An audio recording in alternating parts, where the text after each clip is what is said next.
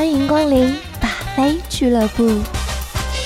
是的，欢迎收听把妹宝典，我是陶先生。在我们的节目当中，一直跟大家讲各种一些撩妹的技巧，所以我们绝大部分听众呢也是男性。但是除了我们的广大男性听众以外，还有一部分求知欲极其旺盛的妹子呢，也会来听节目，看看你们这些臭男人都在耍什么花招。所以有可能我们讲了一些东西，你拿去用，其实妹子她是听过的。所以你呢，也最好是活学活用一些，不要死记硬背。所以妹子会知道我们的一些伎俩，那妹子要用的伎俩，你是不是也应该知道一些呢？那今天我们就稍微讲这么一点点，当然这仅仅是当中的冰山一角。OK，当你和妹子认识到一定程度之后，你有可能会发现，在你的身边多了一些莫名其妙的小东西。这些小东西呢，基本上都是来源于女生的，比如说她们的一些洗漱用品，她们的一些贴身衣物，或者说她们送给你的一些小东西。有可能你某一天发现，哎，我枕头旁边怎么多了一个女生的发夹？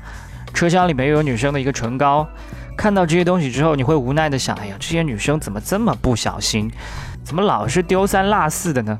这些不小心，很有可能是他们故意的，是吧？那妹子为什么要这么做呢？比如说在你的车里面留下了一些她的东西，那当下一次有其他妹子在坐你的车的时候，发现了这些蛛丝马迹，她就会知道你最近肯定是约过别的妹子的，所以把这个东西丢在你车上，基本上有一些宣示主权的意味。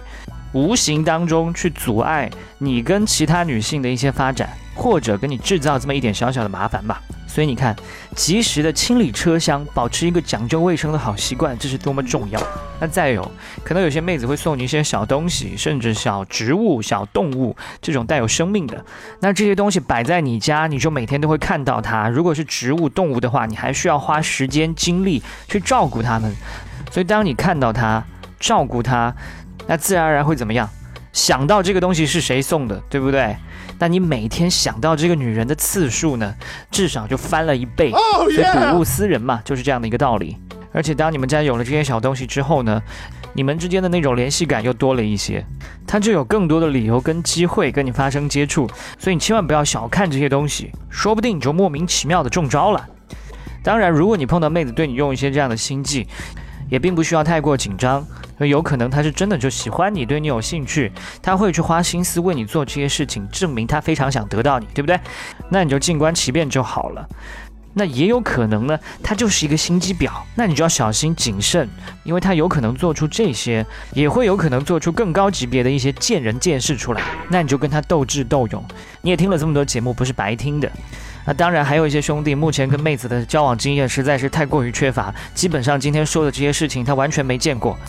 如果是这样的话，就希望你可以多多努力，希望你可以碰到更多的妹子，好不好？